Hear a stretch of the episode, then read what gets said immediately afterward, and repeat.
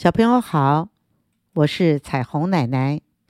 今天要说的故事是《奇妙的一天》。清晨，我和平常一样，起了床，到院子里做体操，活动筋骨，呼吸新鲜空气。和平常不一样的是，竟然有人和我打招呼：“嗨，早安！”那声音不知道来自哪里。我四下张望，没看见半个人影。起初，我以为是隔壁的王大头躲着和我开玩笑，想想又不太可能。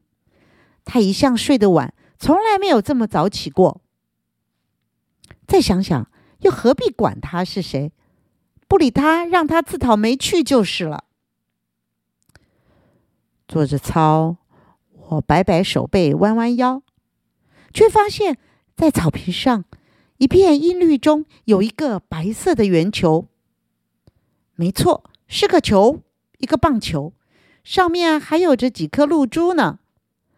八成是昨天傍晚，唐胖胖他们在院子里打棒球，界外高飞球飞到了我家的院子里。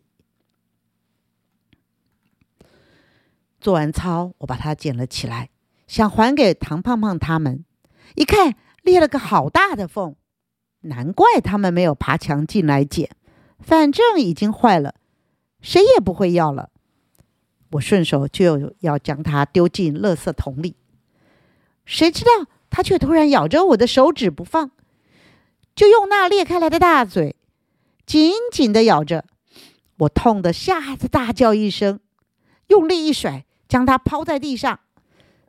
它竟然也大叫一声：“好痛！”天哪！我是不是还在睡梦中啊？我揉着那被咬了一口的指指头，一面后退，一面盯着他看，看那张嘴一张一合的，哇啦哇啦叫着，我吓坏了。退到了门口，我正想开门逃进屋子里，他却又说话了：“黄河之，你别走，你摔痛了我，为什么不道歉就要走？”他竟然知道我的名字。我一边抓着门把，一边壮起胆子来反问他：“你是谁？你先咬我的，为什么不向我说对不起？我看你像是个懂礼貌的孩子，为什么我向你打招呼问好，你理也不理我？”他理直气壮的，嘴巴动个不停。先是你没有礼貌，后来又要把我扔进垃圾桶里。你说，你怎么能怪我咬你呢？这时我才知道，原来跟我打招呼的是他，难怪看不到人。可是，这怎么能怪我呢？我怎么知道是你跟我打招呼？你躲在草地里不站起身来，谁看得见你啊？呃，还有你是谁？呃，为什么知道我的名字？我的手还是紧抓着门把。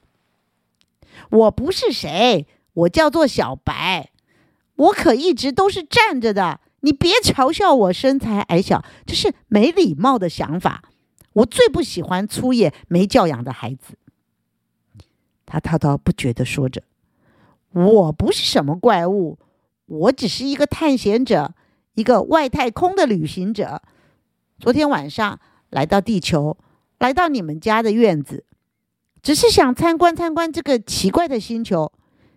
你可以把手放下，和我握个手，别紧抓着那门吧。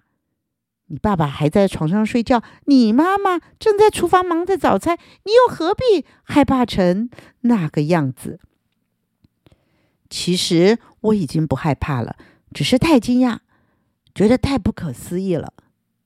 正想问他手在哪。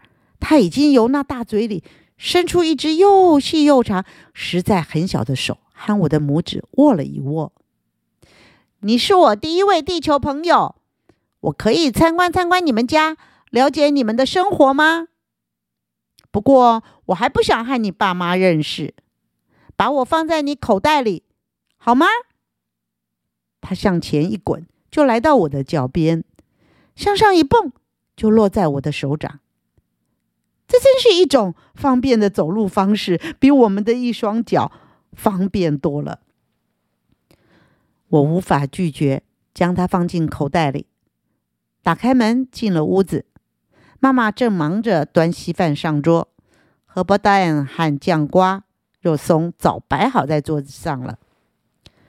妈妈看了我一眼，问道：“小何，今天做操怎么花那么多的时间啊？去叫你爸起来，自己也快收拾收拾，要不然赶不及，可要迟到了。”到爸爸的房门敲了几下，我回到自己的房间，忙着刷牙、洗脸、换衣服、整理床铺。小白他倒很悠闲，在房里绕了一圈，又蹦上窗台，往外头瞧了瞧，最后站在书桌上发表高见。难怪，难怪什么啊？你们地球人要做的琐事太多了，难怪没时间用脑子。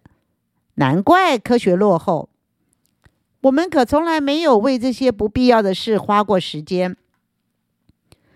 我听了很不服气，立刻反驳说：“这是身体构造和生活习惯的问题。我们地球上有多少动物，他们也没有为过这些生活琐事花过时间，但是他们更没有智慧，不是吗？”嘿，你的反应可真快啊！可是，别可是了，我赶着要上学呢。将它放进书包，来到饭厅，我赶紧坐下来吃早餐。妈妈打开我书包要放进便当，看见里面竟然有个棒球，立刻说道：“小何，你怎么带这个去上学？把它放回房间里。”我不敢回答，低着头大口吃着稀饭。饭后带着他回房间，他不等我说话就开口了：“没想到我会给你添麻烦，不过别担心，我有的是办法。”说完，他站在书桌上一抖一抖的，像是打冷战一样，突然就消失了。哦，不，不是消失，是变小了，小的只有一颗黄豆那么大。他说。把我放在你耳朵里吧，这样说话方便，我也不用闷在袋子里。我照着他的话做，然后背起书包下楼和爸爸妈妈道别，出门上学去了。走在巷子里，我想到一个问题，正要问他，他却又先说了：“别担心，你怕人家看你自言自语像疯子似的。”其实啊，你要和我说话，只要用想的就行了。我能够直接接收你的脑波。我真的越来越佩服他神奇的能力。我该叫你什么？叫我小白。我叫你小何好吗？这样顺口又亲切。他在我耳朵里说着。你当过学生上学读书吗？当然有了，我有两个博士学位嘞。要不是读了许多书，哪来各种丰富的知识？我可是有许多人之中挑选出来的，就是比人家优秀，才能担任这太空探险任务啊。嗯，你喜欢运动吗？开玩笑，运动是我的专长之一。有机会一定表现给你瞧瞧。我们边谈着，来到了街角的公车站牌，队伍只有三五个人。我总是在这时候到这儿，然后看着各式各样的人陆续来到这站牌边，有花枝招展的时髦小姐，有脚穿拖鞋的买菜妇人，有边看报纸的上班族。有戴着眼镜、捧着书的中学生，和我们几个小萝卜头。王大头和往常一样，匆匆忙忙的由巷子里跑出来，提着书包，另一手抓着吐司面包。一看车子还没来，他放慢脚步，将手中吐司往嘴里塞，大摇大摆的走过来。小白，这可是和你一样不浪费时间的。你看，既没洗脸又没刷牙。我告诉小白，存心逗逗他。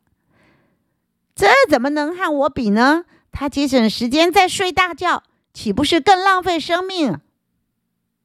小白回答着。